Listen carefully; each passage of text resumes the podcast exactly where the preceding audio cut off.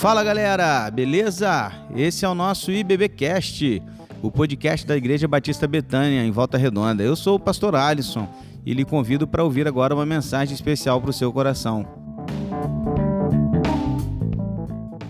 Estamos aqui para mais um estudo, estamos aqui para mais uma análise exegética de um texto, olhando para o seu contexto, para aquilo que ele nos ensina. Estamos aqui para entrar mais uma vez dentro da história e aprender com a história de, de Davi, com a história que está relatada em 2 Samuel, aos nossos corações.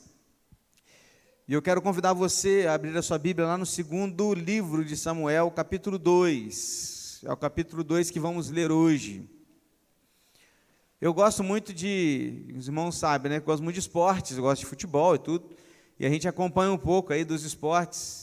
E tem uma frase que ficou famosa do Kleber Machado, quando o Rubinho Barrichello ainda pilotava na Fórmula 1, e era uma das últimas corridas, ele podia ser campeão. Ele falou assim: hoje sim, hoje sim, hoje não, hoje não, hoje sim, hoje não. Lembra dessa frase? Ficou marcada aí para quem acompanha mais, sabe de que frase que eu estou falando. E hoje o, o título do estudo é esse: Hoje sim, hoje não. Por que isso? Porque a gente viu já até agora que Saul já morreu, já foi sepultado, e agora o trono está vago. Logo, quem está pronto para ser o novo rei? Davi. E ao olhar para o capítulo 2, talvez a sua pergunta seja: hoje sim, pastor? Hoje ele vai assumir o trono? Hoje sim? E eu temo dizer-lhe que hoje não. Ainda não. Ainda há algumas coisas acontecendo aqui antes que Davi assuma o trono de Israel. E, e, por incrível que pareça, ainda que tudo já esteja encaminhado, o trono vago, Saul morreu, Davi não é mais perseguido, ainda assim não estava na hora dele assumir o trono. Por quê, pastor? Algumas coisas ainda iriam acontecer. E eu quero passar um pouquinho mais por essa história com você e ao final dela te mostrar como que essa história toda pode nos apontar para Cristo e como que nós podemos tirar algumas lições para as nossas vidas. Então vamos lá. Antes da gente ler, contexto. Saul foi para a batalha com seu exército e seus filhos e perderam a batalha para os filisteus, ok? Saul morreu, seus filhos também na batalha. Foram é, desonrados, seus corpos foram, né, sua cabeça foi levada, os corpos dos seus filhos foram levados, zombaram deles lá e tudo, ficou na parede lá na muralha, aí uns homens de Jabes de Gileade foram lá, buscar os corpos dele, lembra disso? Queimou o corpo de Saul e tudo, pegaram os ossos e sepultaram na terra de Israel.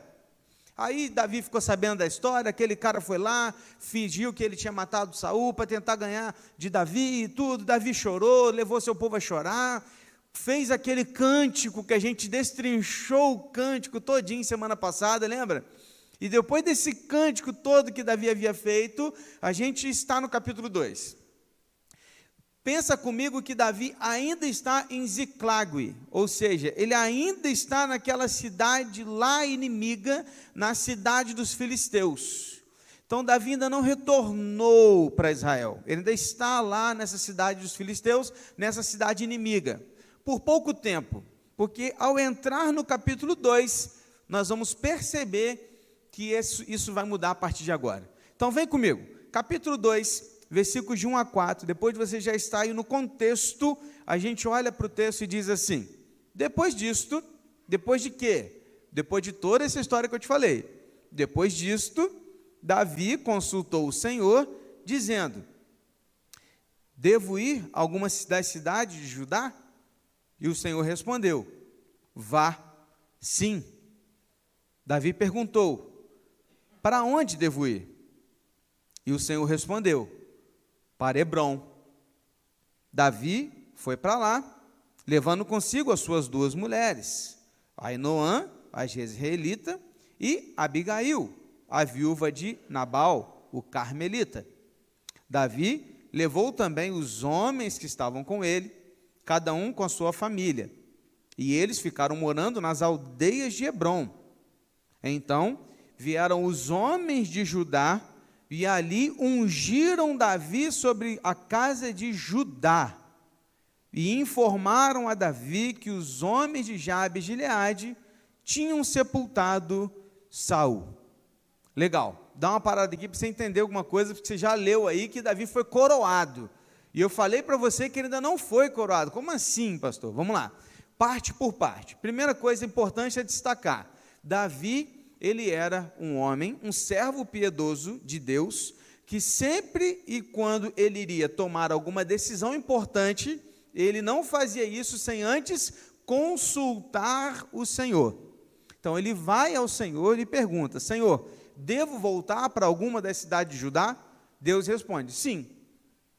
E Davi pergunta mais uma coisa: para qual? E Deus o, o dá, uma, dá um direcionamento muito direto. Você volta para Hebron. Bom, Davi. Por que, que Davi voltaria para Judá? Porque Davi é da tribo de Judá. Para a gente entender um pouquinho desse contexto, a gente tem que voltar lá atrás e lembrar dos 12 filhos de Jacó. Então vamos lá, Jacó teve 12 filhos, e as 12 tribos de Israel representam os filhos de Jacó, ok? Ainda que a gente saiba que tem dois filhos aqui de José, que são Manassés e Efraim, mas eles estão substituindo aqui dois dos filhos de, de, de Jacó, mas representam os seus 12 filhos. Então são, imagina um povo, um território, em que neste território está dividido em 12 tribos, ok? Para a gente entender melhor, talvez, o nosso, no nosso país, seria 12 estados, para você entender, assim. Mas são 12 tribos, então cada pessoa vem de uma tribo. Davi, ele é da tribo de Judá. Então, quando Deus, ele pergunta para Deus, Deus, para onde eu devo voltar? Para Judá? Para alguma das cidades de Judá? Por que Judá? Porque ele era de Judá. Era como voltar para casa. Aí Deus vai dizer: sim, volte para sua tribo. E aí ele pergunta, mas qual dessas cidades eu devo ir? Ele diz, volte para Hebron. E aí eu me pergunto, talvez você se pergunte, mas por que exatamente Hebron? Primeiro porque Hebron é uma cidade de Judá e uma cidade muito importante. Próximo da cidade de Hebron foram sepultados Abraão, Isaac e Jacó com as suas respectivas esposas. Então era um lugar importante para Israel. Sem falar que aquela cidade era parte da herança de Caleb. Então, Hebron faz parte do território que Caleb conquistou. Lembra de Caleb? A gente já estudou isso. Caleb, é, junto com Josué, saiu de, do Egito, passou todo o deserto e quando chegou lá na terra prometida, ele que conquistou sua terra. Então, Hebron fazia parte da terra de Caleb. E interessante pensar também que Abigail, a viúva de Nabal, é também da tribo de, é, da família de Caleb. Nabal era da família de Caleb. Então tudo que ele herdou de Nabal através de Abigail, porque ele casou com a viúva dele, também ficava ali na terra de Caleb.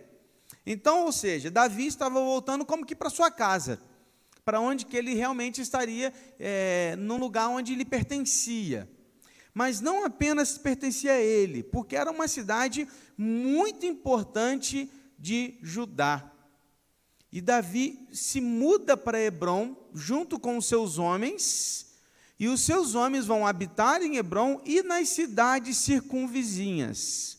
Então, porque eram 600 homens com as suas famílias, nem todos ficaram em Hebron, mas ficaram aqui na vizinhança, como que cercando a cidade de Hebron. Quando Davi está ali, e aqui ele está com cerca de 30 anos de idade, os anciãos de Judá vão a Davi e novamente vão ungí-lo rei e coroá-lo rei sobre Judá.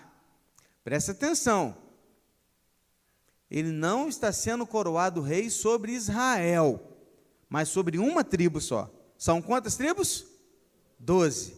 Então só uma tribo o reconheceu como rei. Qual tribo? Judá. A sua tribo, de onde ele saiu, de onde ele veio. Então a tribo de Judá o reconhece como rei, o coroa como rei, unge Davi como rei, embora ele já havia sido ungido por Samuel, mas é como que uma reafirmação dessa unção. E todo Israel sabia que Davi viria a ser rei. Todo Israel sabia. Mas nesse momento específico, somente a tribo de Judá, que era a tribo de Davi, que realmente havia coroado Davi como rei. Beleza? Pegou? Então por isso que eu te disse, ele ainda não é rei de Israel. Ele é só rei de uma tribo. Qual tribo? Judá. Então vamos lá. Como a gente viu até aqui, os homens chegaram para Davi e falaram assim: olha, Saul foi sepultado lá em Jabes de Gileade. Os homens foram lá buscar o seu corpo. Contou aquela história toda e falou para Davi o que ele havia feito. E como Davi tinha um coração de pastor, né? Por que, que é um coração de pastor? É um coração cuidadoso, que se preocupa, que, que se importa com as pessoas. Né? Um pastor cuidava das ovelhas, ele cuidava de todas as ovelhinhas como se fossem suas. Então ele tinha esse, esse sentimento de um cuidado. Logo, quando ele fica sabendo disso, ele manda um recado, ele, dá, ele faz um comunicado à cidade de Jabes de Gileade, que estão nos versículos de 5 a 7. Olha só o que, que Davi faz. Então, Davi enviou mensageiros aos homens de Jabes de Gileade para dizer-lhes: Olha que legal o, o bilhete que ele mandou para aquela cidade. Benditos do Senhor sejam vocês por este ato de bondade para com o seu Senhor, para com Saul, pois vocês o sepultaram. E agora que o Senhor use de misericórdia e fidelidade para com vocês. E eu também os tratarei bem por causa do que vocês fizeram. E agora sejam fortes e valentes, porque Saul, o Senhor de vocês, está morto, e os da casa de Judá me ungiram para ser o rei. Veja, Davi manda um recado todo carinhoso para aquela cidade. E ele fala assim para ele, gente, que legal que vocês fizeram. Estou muito feliz pela atitude que vocês tiveram, por vocês terem ido lá e arriscado as suas vidas para trazer os corpos de saúde dos seus filhos e sepultarem aqui. Parabéns por essa atitude. Eu, eu, eu, estou honrando vocês com essa atitude. Que Deus os abençoe, tenha misericórdia e fidelidade para com vocês que Ele cuide de vocês pela atitude que vocês fizeram. Mas sejam fortes e valentes, porque Saul está morto. Olha como é que ele faz uma ponte. Davi era um cara muito inteligente. A ponte dele qual que é? A mesma fidelidade que vocês deram a Saul, eu estou convidando vocês para que agora também estejam comigo. Porque Judá já me coroou rei. Olha que interessante que ele faz. Então ele aproveita o mesmo bilhete, a mesma notícia, para dizer àquela cidade como eles haviam feito bem, como que ele estava feliz com aquela atitude, e ao mesmo tempo ele diz: Olha, estou convidando vocês para que junto de mim possamos reinar sobre Israel, porque eu quero pessoas assim, como vocês, do meu lado. Depois desse bilhete, você deve pensar assim: Poxa, com certeza esse, esse pessoal se juntou a Davi certo? Afinal, eles sabiam que Davi seria o próximo rei, eles tinham visto e, e, e, sabiam que Samuel já havia ungido Davi. Agora, então, eles já sabem que Judá já havia reconhecido. Judá era uma grande tribo, então era uma tribo que era respeitada. Né? Então, assim, poxa, Judá já ungiu eles aí. Não, com certeza, por gratidão, ele está vindo aqui para reconhecer o nosso trabalho. Nós vamos estar com ele, certo, irmão? Certo? Errado. Não, na verdade, não foi o que eles fizeram. Eles não foram imediatamente apoiar Davi. Por que não, pastor? Porque vai surgir alguém aqui na história agora que vai bagunçar o negócio. Porque sempre há pessoas se opondo ao trabalho do reino de Deus. E vai surgir mais um aqui. O que, que vai acontecer agora? Davi aprendeu a esperar e a observar. E todo esse período de treinamento que ele teve, ele aprendeu isso, a esperar em Deus. E nesse momento ele não ia se impor como rei diante das outras onze tribos. Não, ele iria esperar para que isso acontecesse de forma gradual. Só que enquanto isso ia acontecer, surgem outros que vão se opondo contra ele. Porque a missão de Davi, irmãos, não era ser só rei, mas era ser pastor e líder espiritual do seu povo. Davi teve que esperar por mais um tempo antes de assumir o trono de todo o Israel. Por quê, pastor? Porque vai surgir um camarada agora que você já conhece e você já ouviu sobre ele. Olha o que, que ele vai fazer. Versículo de 8 a 11.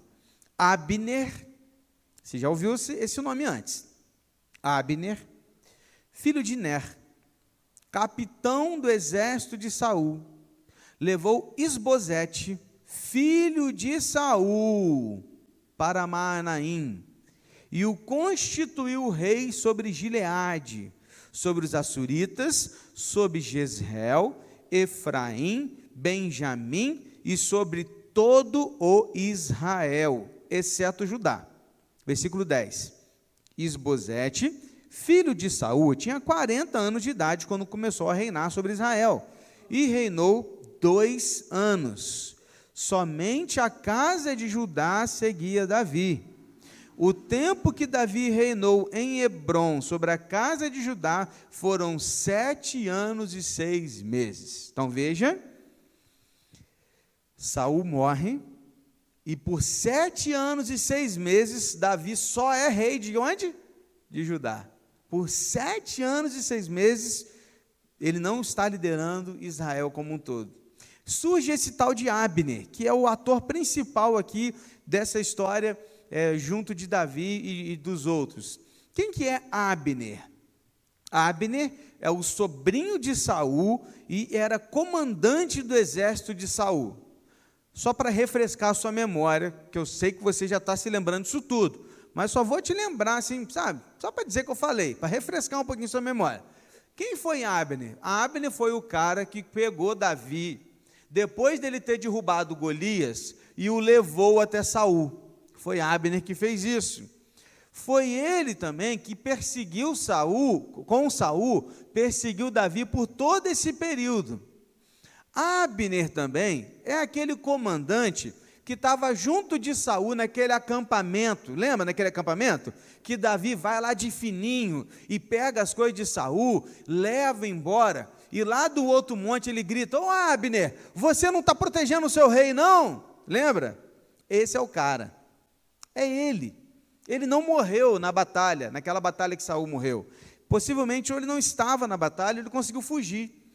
E quando o tempo passa, o que que Abner faz? Abner não tinha nenhum tipo de consideração por Davi ele odiava Davi por tudo que ele, né, por tudo que Saul já odiava e por tudo mais que ele vivenciou também com Davi. Então, enquanto a tribo de Judá obedecia a voz de Deus e colocava Davi como rei sobre eles, todo o restante de Israel pegou Isbosete como seu rei. Quem era Isbosete, pastor? Isbosete é o quarto filho de Saul que não estava naquela batalha em que morreram os outros três. Por que, que ele não estava? A Bíblia não diz. Possivelmente, ou ele não era um bom soldado, e por isso ele não ia para as guerras, ou Saul também o poupou, poupou um dos seus filhos para que, caso realmente ele morresse com os outros, houvesse um dos seus filhos para dar continuidade à monarquia. Por quê? Porque era assim que os reinos daquela época faziam. Quando havia um rei, o rei morria, quem que assumia no lugar dele? O filho mais velho. Então, o filho mais velho, no caso, é Esbozete, porque só tem ele, não tem outro. Então, se fosse agir conforme a lei dos reinos, o próximo rei seria Esbozete. Mas Israel não age segundo as leis dos reinos. Israel está vivendo segundo a lei de Deus. Pega uma coisa aqui, um insight.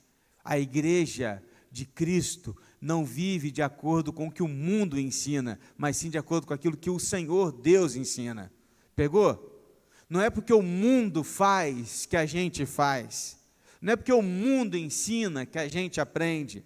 Não é porque o mundo nos conduz para fazer algo que a gente vai ser conduzido, vai viver daquele jeito. Não, a gente não anda de acordo com os padrões deste mundo, Romanos 12, mas a gente é renovado a nossa mente em Cristo Jesus pelo poder do Espírito Santo e agora nós estamos debaixo de um novo reino, o reino de Deus. Amém, irmãos? Era assim.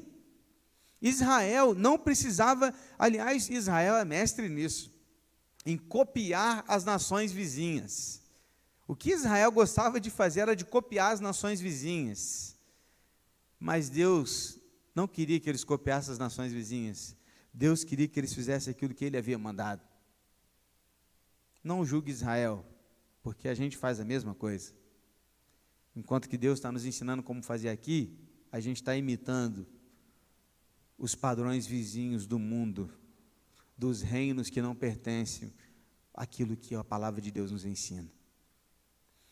Olhando para isso, Abner proclama Esbozete rei sobre Israel. Ele vai reinar por dois anos. Então, é, a ideia aqui é que dentro desses sete anos e meio, por dois anos, Esbozete esteve reinando sobre o outro povo. Só que, na verdade, na verdade, quem estava reinando era Abner. Porque Esbozete era só um fantoche, era só um nome, porque ele tinha o sangue de Saul, só por isso. Mas quem coordenava tudo era Abner. E aí então, quando ele faz isso, quando Abner toma essa atitude, o que, que ele faz? Ele declara guerra contra Davi. Que quando ele fala, ô Davi, você não é o rei, não, aqui o rei é Isbosete. Dentro de um povo que só pode ter um rei, logo ele está declarando guerra contra aquele que é o rei que estava lá né, no trono de Judá. Só que Abner não abriu fogo contra Davi. Ele entrou numa guerra contra o próprio Deus. Vamos ver o que vai acontecer? Versículos de 12 a 17.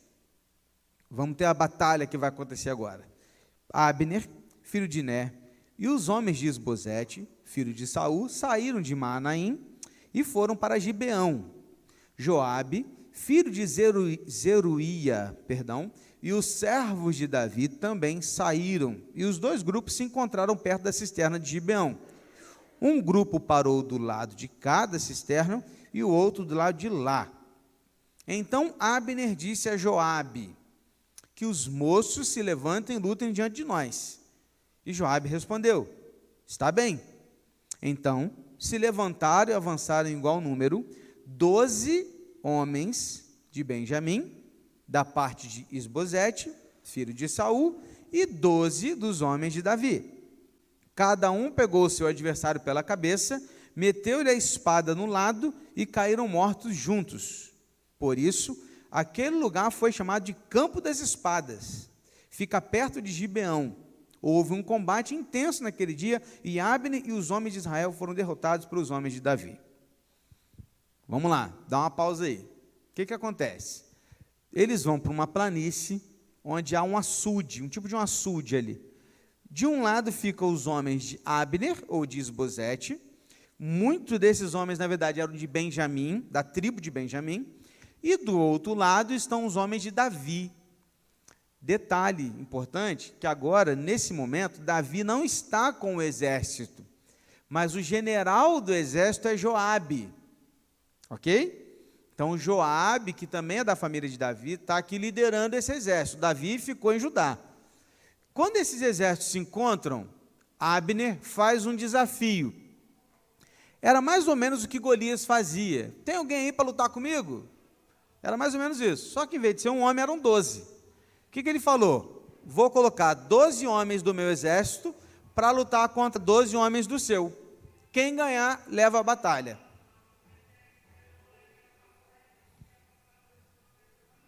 Só que olha o que, que acontece. Quando os doze homens de Benjamim lutam com os doze homens de Judá, cara, por incrível que pareça, os 24 morrem. Todos eles morreram. Todos conseguiram de uma forma lá enfiar a espada na mesma hora no outro, na cabeça do, da, do lado da cabeça, e todos os 24 homens morreram. Todos. Quando isso acontece, Joabe coloca o seu exército pronto para a guerra e Abner põe o seu exército pronto para a guerra. E então os exércitos começam a lutar.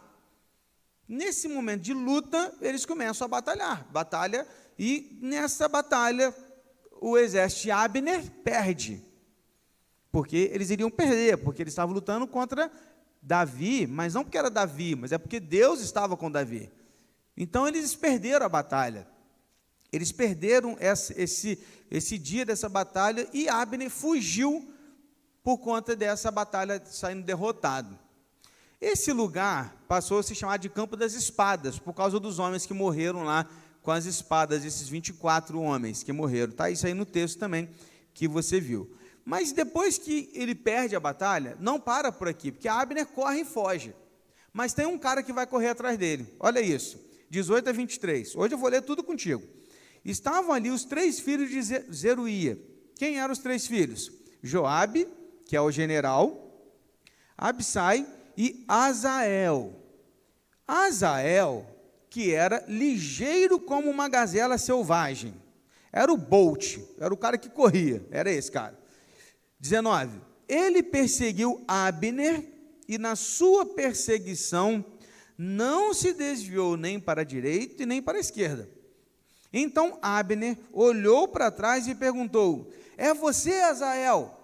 E ele respondeu: Sou eu mesmo. Então Abner disse: Desvie-se para a direita ou para a esquerda, agarre um dos soldados e pegue a armadura, dele.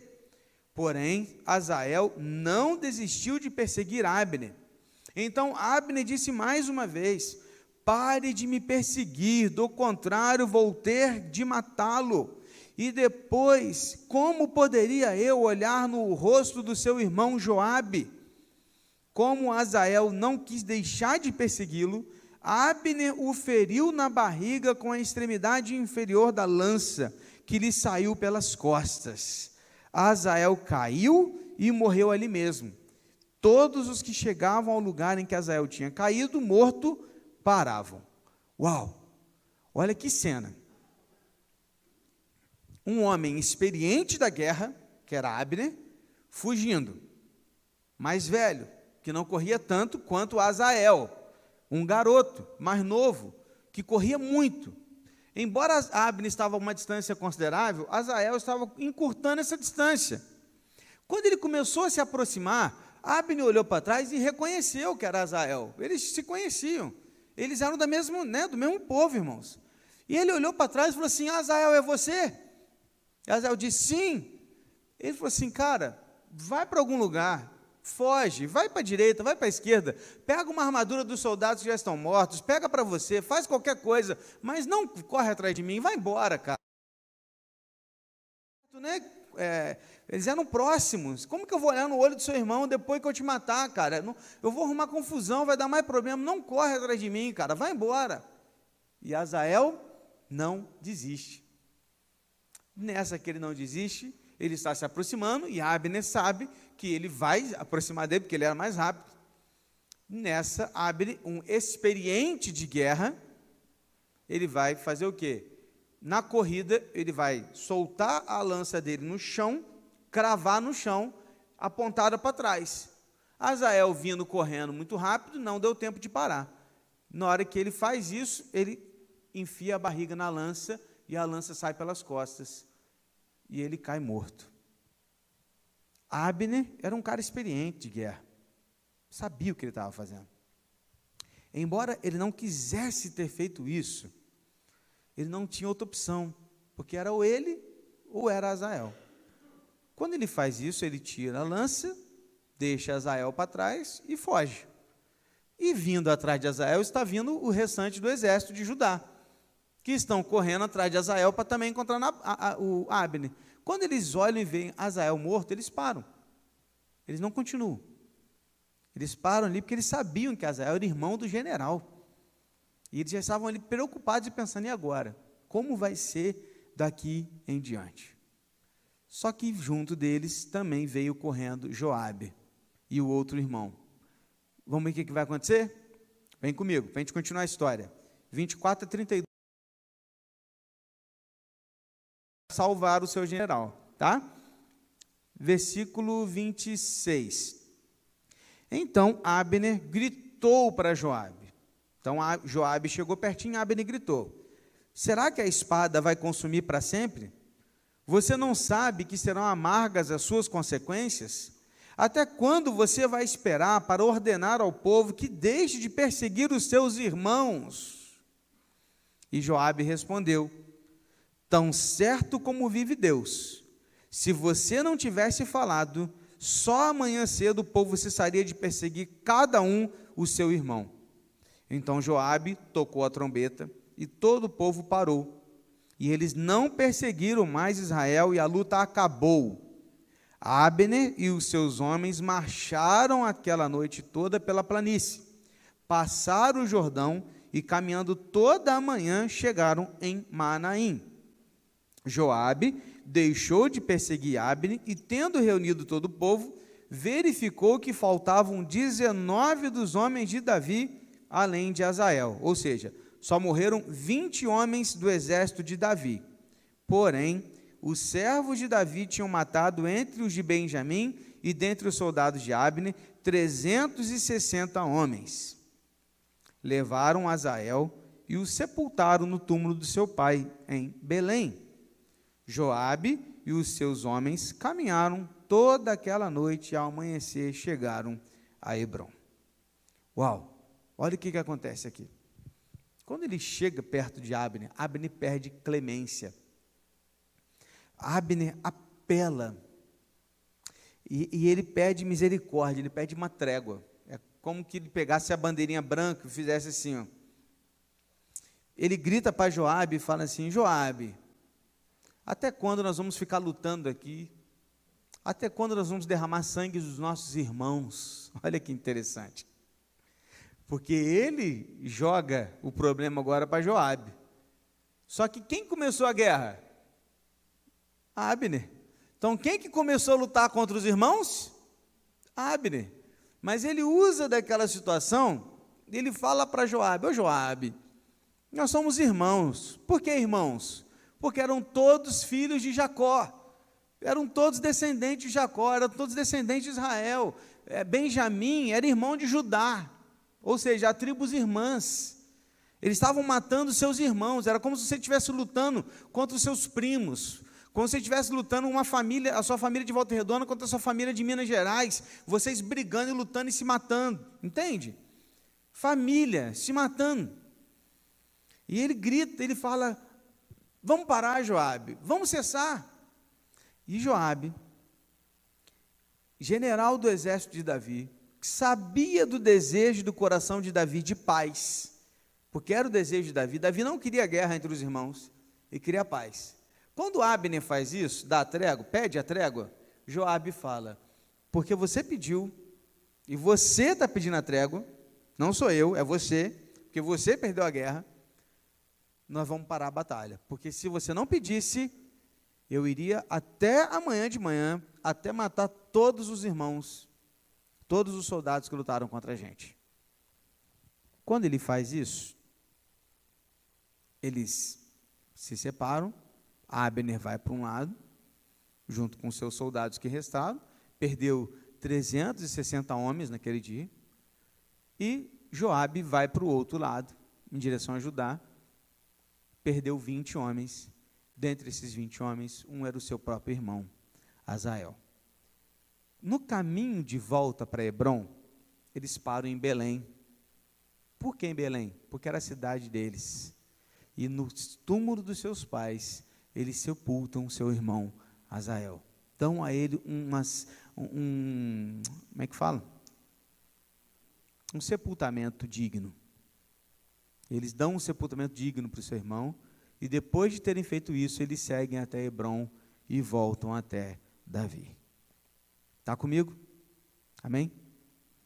Aí a pergunta é: será que essa trégua vai durar muito?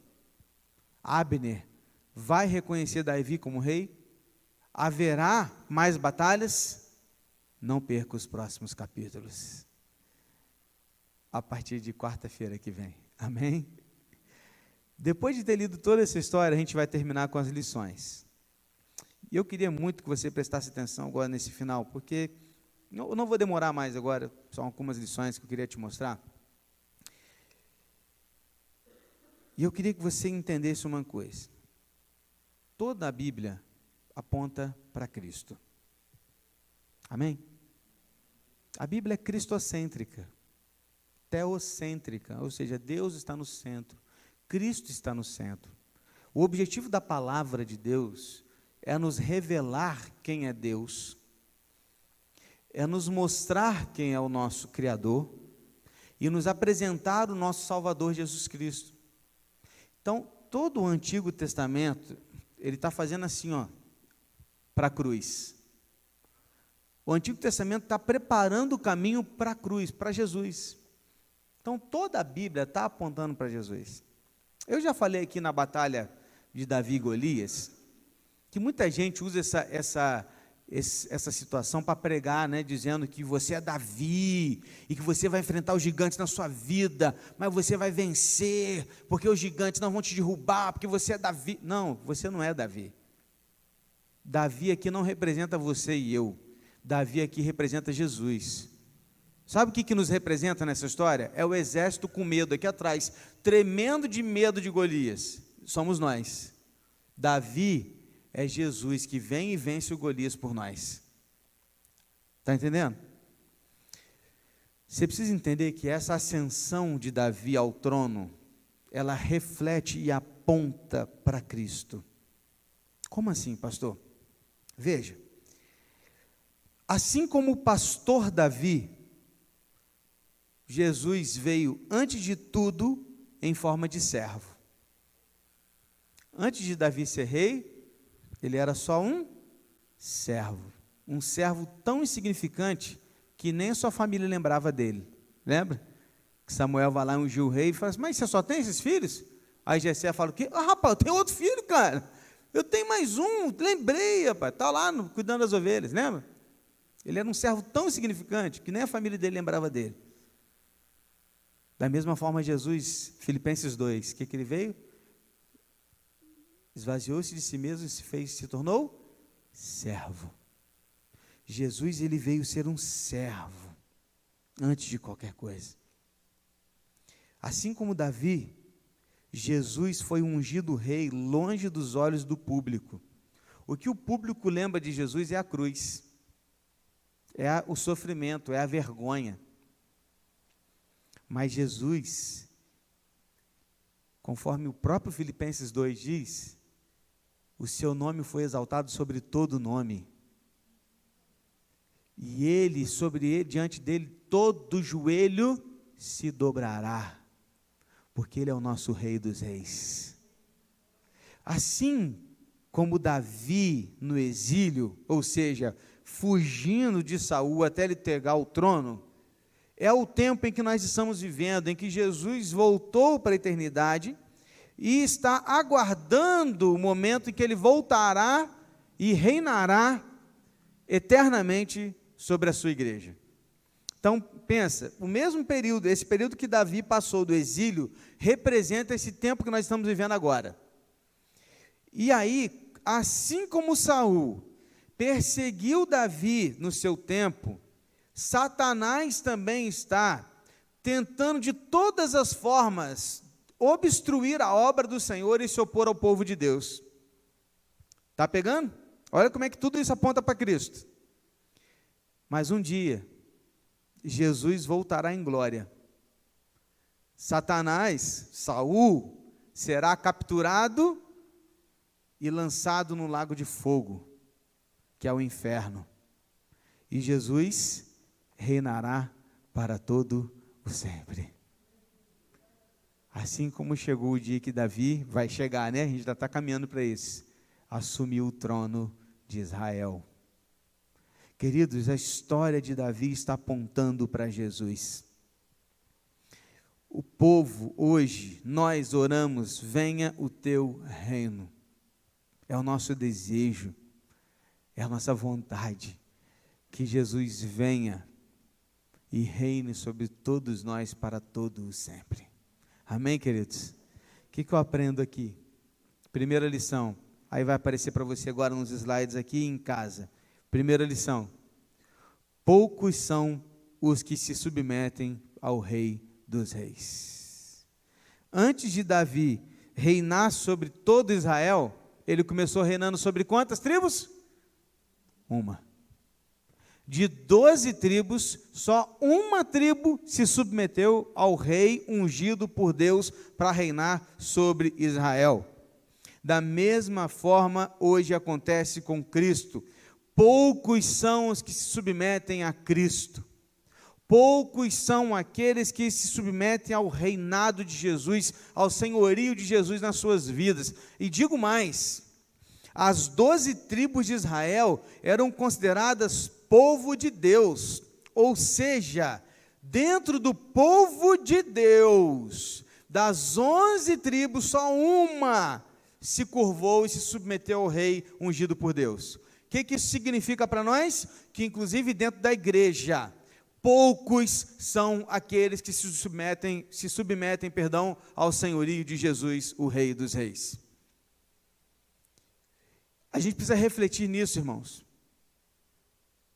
Precisamos refletir porque porque não se trata de ser apenas um membro de uma igreja, fazer parte de um povo que se diz igreja. É necessário se submeter à vontade do Rei dos Reis, do Senhor dos Senhores, do Jesus Cristo, o nosso Deus. E isso significa abrir mão das nossas vontades, dos nossos desejos, dos nossos quereres, do nosso pecado, do nosso coração. Precisamos nos submeter ao senhorio de Jesus. Amém? Segundo, sempre haverá oposição ao reino de Deus. Abner liderou a oposição, mas ele só foi adiante porque havia onze tribos do seu lado. Há aqueles que não se submetem a Cristo, e dentre estes ainda há aqueles que se opõem publicamente e lutam contra o reino de Deus. Lutam contra o seu governo, lutam contra a igreja de Cristo. Mas fiquem tranquilos, porque daqui em diante a oposição só vai aumentar. Calma, porque a perseguição só vai piorar. Fica tranquilo, porque o negócio só vai ficar pior para a igreja do Senhor Jesus. Que isso, pastor? Não, sou eu que digo, é a palavra de Deus. Porque cada dia que o tempo passa, mais próximo nós estamos do fim. E cada vez mais próximos do fim, mais perseguição haverá contra a igreja do Senhor Jesus. Mais pessoas se levantarão contra a igreja do Senhor Jesus, porque sempre haverá oposição ao reino de Deus. E por fim, terceira e última lição. Pode parecer demorado, mas no tempo certo, Jesus reinará para sempre. Imagine Davi. Era um pastor de ovelhas. Samuel foi lá, ungiu ele rei. Passa esse período todo ele sendo perseguido por Saul, fugindo, correndo, sendo morto, inimigo do estado, e foge para lá e foge para cá, e corre e pula e, e tal, e não faz o mal para Saul e tal e tal. E quando de repente Saul morre, ele fala: opa, agora vai. Hoje sim? Hoje não. Mas sete anos e meio depois de Saul ter morrido, ele ainda não está reinando sobre Israel. Talvez Davi pensasse assim: nossa, mas quando isso vai acontecer? Não está demorando muito, Deus? A resposta é não, porque o tempo não é o nosso, o tempo é o do Senhor. A mesma forma, estão muitos pensando assim: nossa, que demora para Jesus voltar. Tem dois mil anos que a igreja está falando que Jesus vai voltar e não volta. Não, tem gente que já até esqueceu que ele vai voltar um dia. Tem gente na igreja que acha que Jesus não vai voltar mais, sabia disso? Mas ele vai voltar. E você pode estar se perguntando assim, mas pastor, está demorando. Olha, se está demorando para você, eu não sei, porque para o tempo de Deus está no tempo certo. Agora, ainda que para você e para mim possa parecer que esteja demorando, esse dia vai chegar. E quando esse dia chegar, meu irmão, não haverá mais tempo para arrependimentos e mudança de vida, porque esse tempo é agora. Que quando esse dia chegar, todo joelho se dobrará diante do Senhor Jesus Cristo, e toda a terra dirá que Ele é o Senhor. A pergunta não é se Ele virá, ou quando virá, a pergunta é: você está pronto? Porque ele virá. Jesus Cristo é o Rei. E ele merece toda a nossa submissão, lealdade e obediência. Como disse Agostinho de Hipona, ou Jesus Cristo é o Senhor de tudo, ou não é Senhor de coisa alguma na sua vida. Ou ele é o seu rei, ou ele não é rei de nada na sua vida. Vamos orar? Feche seus olhos. Vamos falar com o nosso Deus.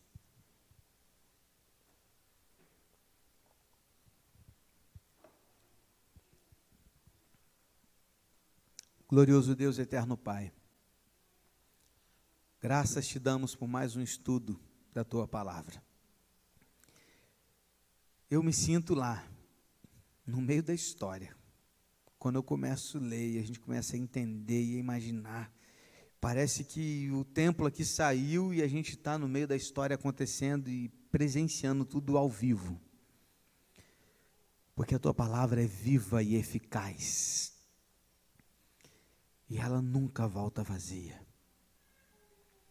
O que nós hoje estamos levando para casa, Deus, é que, apesar de tudo isso, o Senhor é Rei. E o Senhor Jesus voltará para levar a tua igreja. E quando esse dia chegar, será maravilhoso para a tua igreja, mas será horrendo para aqueles que não te servem. Ó oh, Pai, que a tua igreja esteja pronta. Que a igreja Batista Betânia esteja pronta para o teu reinado celestial e eterno. E que em todo esse período a gente esteja disposto a te servir. E que o Senhor Jesus seja rei de tudo na minha vida, de tudo nas nossas vidas, e não apenas de qualquer ou algumas coisas.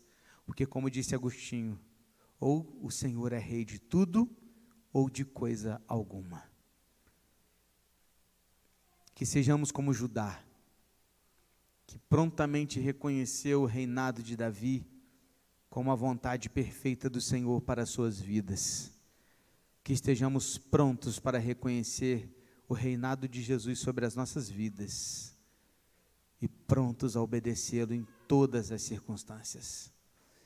Prepara a tua igreja. Venha o teu reino, e Maranata, hora vem, Senhor Jesus. Que a tua igreja volte a cantar sobre a volta do Senhor Jesus, porque é um desejo da tua igreja. E às vezes a gente se esquece que o Senhor Jesus voltará. Mas que a tua igreja possa estar se preparando e pronta para esse dia. E pela graça do Senhor Jesus, sejamos então levados à eternidade juntamente com o Senhor. Em nome de Jesus. Amém, Senhor. E esse foi o nosso podcast de hoje. Siga nossa igreja nas redes sociais e compartilhe também esse podcast com mais pessoas. Venha nos fazer uma visita na Rua Manuel Bandeira, número 53, São Luís, Volta Redonda, Rio de Janeiro. Um abraço e até mais.